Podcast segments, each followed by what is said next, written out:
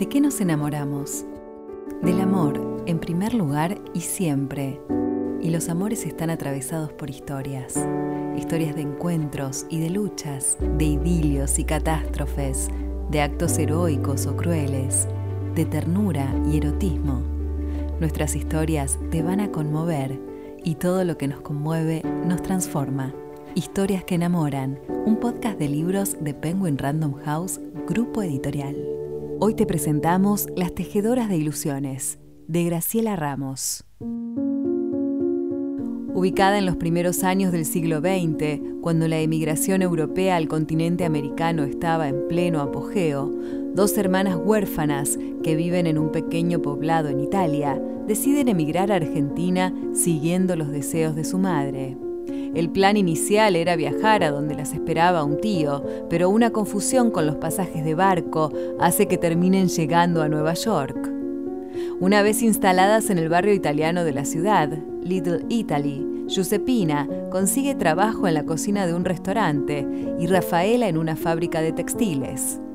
Pronto traban amistad con tres hermanas, inmigrantes como ellas, y comienzan una nueva vida del otro lado del océano, llena de esperanzas e ilusiones. Pero no todo va a salir como lo imaginaban. La tragedia llama a la puerta y una venganza impensada hace que tengan que huir, esta vez sí, con dirección al sur, hacia Argentina. Las Tejedoras de Ilusiones es la nueva y esperada novela de Graciela Ramos que nos ofrece una historia de resiliencia, de amor y de solidaridad en los albores del siglo XX. Graciela Ramos es cordobesa, egresada de la Universidad Católica de Córdoba. Ocupó diferentes cargos en el área de marketing y ventas durante muchos años, hasta que decidió que era hora de darle lugar a su siempre postergado deseo de escribir. Escribo desde que tengo uso de razón, desde que aprendí a escribir. De chica no tuve una infancia muy feliz, muy, muy grata, digamos. Por eso es como que siempre, hoy yo tengo una debilidad muy especial que son las bibliotecas eh, populares, públicas, porque digamos que fue mi refugio. Ahí empezó mi historia con los libros. Cuando iba a la escuela primaria, encontré refugio, en casa las cosas no estaban muy bien, entonces eh, no recuerdo, por ejemplo, em, eh, este, este jugar con mis amigos, tomar la leche en la casa, no, yo recuerdo dejar el guardapolvo e irme a la biblioteca la biblioteca, ¿por qué digo me salvó la vida? Porque podría haber ido a las drogas, a cualquier parte, podría haber terminado en cualquier situación. En cambio, los libros me abrazaron y no me soltaron nunca más. Es autora de Malón de Amor y Muerte, Lágrimas de la Revolución, La Capitana, Los Amantes de San Telmo, La Boca Roja del Riachuelo y La Patria de Enriqueta, con las que renovó el género romántico a través de historias de los siglos XIX y principios del XX, en las que las mujeres protagonistas saben adueñarse de su destino y plantarles cara a las adversidades de la vida. Con su última novela, Hijos de la Sombra, toma distancia del género romántico y explora la temática del abuso sexual, en una historia situada en una de las épocas más oscuras de nuestro país. Es una historia de abuso sexual. Está novelado, pero está basado en eh, tres historias reales. En realidad son dos historias reales que llenan la historia de los tres personajes. Hoy las dos personas que, llenan esta historia son personas felices, con unas familias divinas, o sea, está todo bien. Pero, ¿qué me cuestioné cuando escribo este libro? Cuando empiezo a trabajar, porque digo, acá no fue solo el abuso sexual de este cura a estos tres chicos. Entonces extraje de allí la palabra abuso y empecé a trabajarla en todas las instituciones que están a cargo de la crianza de una criatura, familia, iglesia. O sea, no es que hablo de la iglesia, no, hablo de el abuso, de cada situación ¿Qué pasó con la familia, con la iglesia, con la institución, con esto, con lo otro, para que esto sucediera? Y yo eh, siempre le digo a mis alumnas que nosotros somos todos los personajes. Cuando me tocó encarar el padre, el, el cura, el pedófilo, eh, fue muy duro para mí, porque la verdad es que aprendí y, supe cosas que jamás hubiese averiguado de motos propios. Trabajé con muchos psiquiatras. Eh, psicólogos, tuve acceso a unas grabaciones de juicios de estos curas Y fue tremendo, fue tremendo. Me cuestioné hasta de continuar el proyecto no. Por suerte lo terminé porque hoy tengo una, una devolución. Es un libro muy especial para mí, para todos mis lectores, porque hay lectores que no lo pueden terminar de leer y hay lectores que me llaman y me dicen, es una cachetada, porque todas estas cosas que yo cuento en ese libro siguen pasando alrededor nuestro. Pero nosotros tenemos esta capacidad de no mirar todo eso. Entonces, eh, está, lo desarrollé en la década del 70 porque quería también eh, hablar del abuso en las situaciones políticas. Me voy a España, me voy a, las favelas de Brasil, que me encantó la historia, también quería contarla, y en Argentina, y se llama justamente Hijos de la Sombra, porque son hijos de todas nuestras sombras como sociedad. Es una novela preciosa, pero es una novela que me costó mucho, mucho escribirla. Todas las novelas de Graciela Ramos han sido declaradas de interés cultural.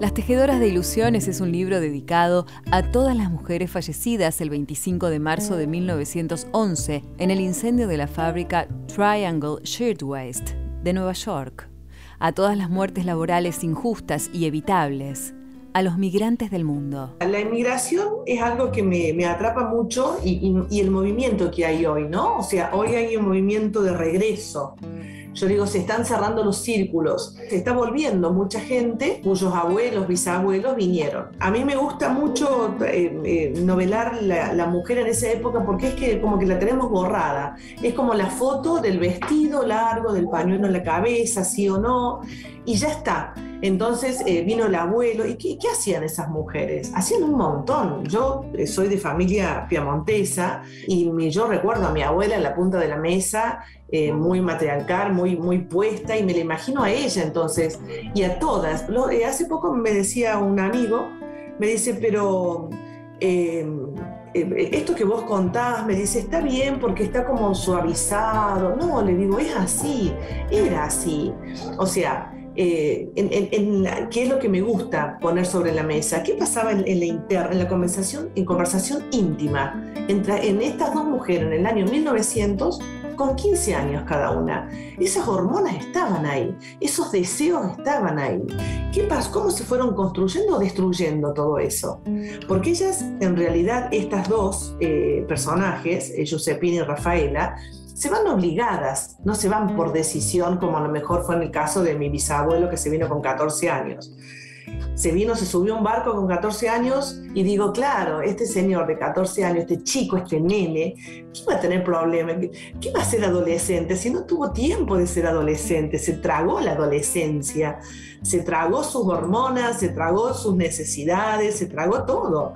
Y bueno, y todo eso hace a lo que ellos fueron y hoy, y hoy como nosotros resolvemos, hace a lo que somos. Y yo rescato mucho eso, porque hay muchos valores allá que hoy se están como eh, diseminando, perdiendo, así como el agua. Eh, de a poquito, sin que nos demos cuenta, y vienen de ellos, de esta fortaleza, de esta voluntad de, de trabajo, Graciela Ramos, cuando piensa en esas tejedoras, evoca a sus abuelas y bisabuelas italianas, inmigrantes. La inmigración es algo que nos lleva en la sangre y siempre me imagino cómo habrán sido de jovencitas, cómo habrán sido de chicas, cómo habrá sido la cosquilla en la panza de ellas cuando se enamoraban, porque uno las ve viejitas, toscas, serias, a los abuelos italianos con la cara roja en el campo, ese rostro así sin gestos y siempre digo, ¿qué pensará? ¿Por qué no sonríen? ¿Por qué no cuentan? ¿Por qué no cuentan sus historias de allá? Entonces, mientras trabajaba con mi último proyecto, y, estaba viendo, porque la historia ya la tenía, ya sabía que quería contar esta historia de, estas mujeres. Eh, digo, basta de historia, basta, se acabó, voy a contar una novela linda, fácil de leer, divertida, y se me cruzó el incendio de la fábrica de camisas. Y ahí perdí, caí de cabezas a lo que más me gusta, que es la investigación, porque la historia argentina eh, la llevo como en la sangre ya, ¿no? O sea, eh, ya, ya, la tengo puesta, digo. Y empecé, y empecé a tirar de este hilo, de este ovillo, y tiré, tiré, y bueno, salieron las tejedoras de allí, que en realidad hay una cocinera y una tejedora. Pero bueno, son las tejedoras. Así es como comienza esta historia, porque digo, bueno, ya está. Esto es estas abuelas, estas, estas mujeres jovencitas de aquella época, van a estar ahí, en esa fábrica. Porque, ¿qué pasó en esa fábrica, no? ¿Quiénes trabajaban en esa fábrica que cada 8 eh, de marzo nos, nos recuerdan los derechos de las mujeres? Y bueno, así empezó, así empezó. Después se fue para todos lados. La autora tiene la capacidad de viajar con su imaginación e iniciar a partir de allí la investigación para su libro. Eso lo hace la lectura, esa facilidad para irnos del mundo real con una facilidad. Me mudé a Manhattan y cuando llegué a Manhattan me, enamoré de la calle Mulberry, me enamoré de la historia de la mafia, de cómo empezó, ¿no? la mafia de Corleone, y empecé a hacer el recorrido. Y cuando hago el recorrido, me encontré con la isla Ellis y con todo lo que pasaba en esa isla. Entonces dije, wow, esto yo también lo quiero contar porque mientras nosotros aquí en Argentina tenemos el Hotel de Inmigrantes, Allá, en la misma época, estaba el, ingreso debía ser por la isla Ellis. Y se llamaba, le decían, la isla de las lágrimas. Entonces, ¿por qué le decían las islas de las lágrimas? Porque entraba una familia y cuando ingresaban al proceso de eh, revisión, si alguien no estaba bien, tenía tos, tenía un ojo mirando para el otro lado, no, no era intelectualmente eh, correcto como ellos creían, entraba uno y los otros se volvían, le pagaban el pasaje y se volvían no entraba la familia y había que tomar decisiones. Entonces, eh, estas dos hermanas que llegan por error a, Manhattan y ya preparadas de todo esto, eh, yo aprovecho ahí eh, a contarlo con detalles, ¿no? De cómo eran las revisaciones, qué pasaba. Una de las chicas eh, se ponía nerviosa y tosía, entonces los caramelos de propóleo, de miel para no toser, para relajarse, porque si tosía mucho, y, esta decisión, ¿qué hacemos? Si vos entras y yo no entro, entramos las dos, una se vuelve, la otra se queda, que sos un egoísta, porque entonces si entras vos pasás y yo no esa conversación de hermanas, de, y bueno, y a partir de ahí esto me fue pasando. Fui descubriendo cosas en el camino que quise contarlas. Por eso el libro tiene como tantas partes y todo, tiene 12 partes y las 12 partes son espacios que ocurrieron, son momentos históricos cada uno de esos espacios. O sea, es una novela de ficción, pero cada una de estas partes, de estas 12 partes, eh, la base, digamos, el cimiento histórico fue real. Las dos hermanas, Josepina y Rafaela, protagonistas de esta historia, tienen características muy diferentes y Graciela Ramos se inspiró en su familia a la hora de crearlas. Una cocina, yo digo, estas somos mi prima y yo, ¿no? Porque a mí me encanta cocinar y mi prima teje. Eh, entonces, en la familia ya venimos así de mucha cocina y de mucho tejido. Una cocina y una teje es muy habilidosa con las manos.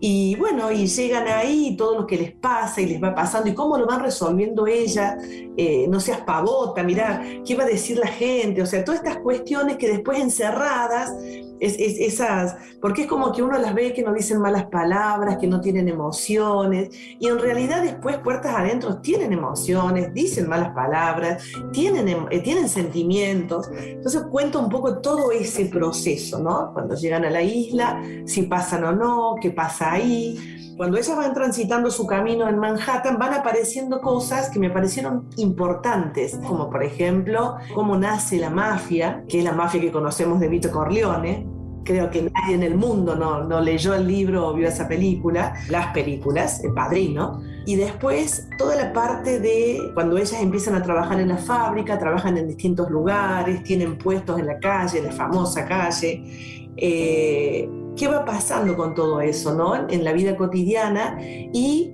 cuento la historia de los dos dueños de la fábrica de camisas. Mientras tanto va pasando todo esto, hay todo un movimiento de la mujer, que eso me encanta, lo, escribí en La Patria Enriqueta en la Argentina y es bastante parecido en Estados Unidos. Eh, la huelga que yo tomo como recuerdo acá y, quiero y la pongo en la novela es muy parecida a la huelga de las escobas acá en Argentina.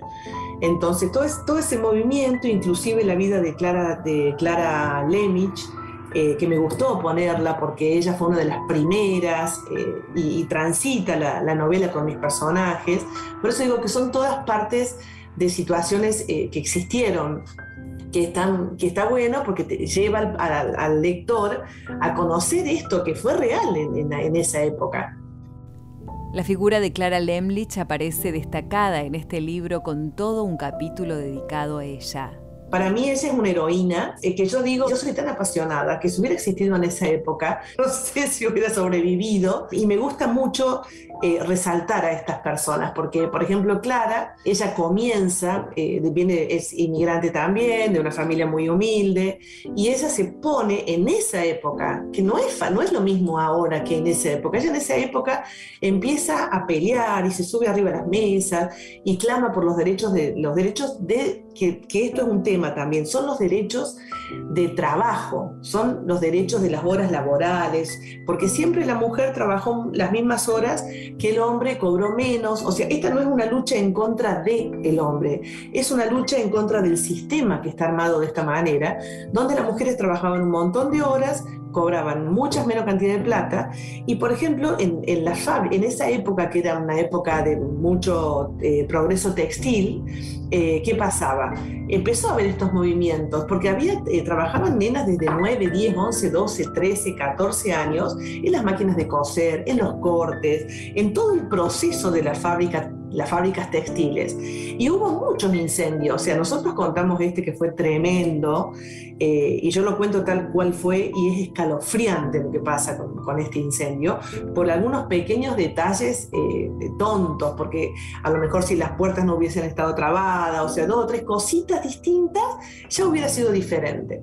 Entonces, eh, cuando, van ellas eh, caminando, Clara, eh, yo la pongo como una compañera de una de las chicas, porque después ellas allá se conocen con otras italianas y juntas arman toda esta cosa que me gusta, ¿no? De la amistad, de no estamos solas, de esta familia que armamos nosotras entre amigas, nos divertimos juntas, tenemos en quién apoyarnos, y bueno, y Clara es un poco el camino digamos, o la luz de una de, las, de, los personajes, no los principales, que va eh, poniendo luz a todo esto, todo lo que ella hace.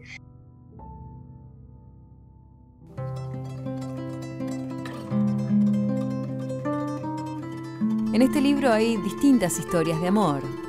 Yo creo que hay historias de amor que enamoran, porque hay varias historias de amor en cada una de las historias de vida de estos personajes. Hay historias de amor de amistad, o sea, el amor en el sentido amplio y esta vez, como me lo reclaman siempre mi lectora, el amor en el sentido explícito. Hay amor obsesivo, hay un amor extraño que eh, el personaje se pregunta todo el tiempo si esto es amor o no es amor, porque eh, es la primera vez que siente cosas donde se mezcla un poco esta cosa, esta, las hormonas, digo yo, de la juventud con lo que es realmente el amor, ¿no? Siempre me gusta cuestionar el amor en las novelas. Eh, ¿Cómo es el amor? ¿Qué se entiende por el amor? Yo me imagino a mi bisabuela de 15 años eh, con su primera menstruación y con su, su primera relación sexual. Entonces, eh, la comunicación entre ellas, ¿no? De cómo es y cómo era la cosa del hombre y toda esta situación, ¿no? Eh, y qué sentiste, sin idea de nada, de nada, de nada. Entonces, esa inocencia y generando estas charlas y las suposiciones de cada una, porque la única que lo conoce no se anima a contar, esas cosas de la vida cotidiana del antes y del hoy, eh, me gusta también ponerla y también las va a enamorar te invitamos a enamorarte de las tejedoras de ilusiones de Graciela Ramos. Historias que enamoran, un podcast de libros de Penguin Random House Grupo Editorial. Habitemos nuestro tiempo de lectura con historias que enamoran. Consulta nuestro catálogo en penguinlibros.com.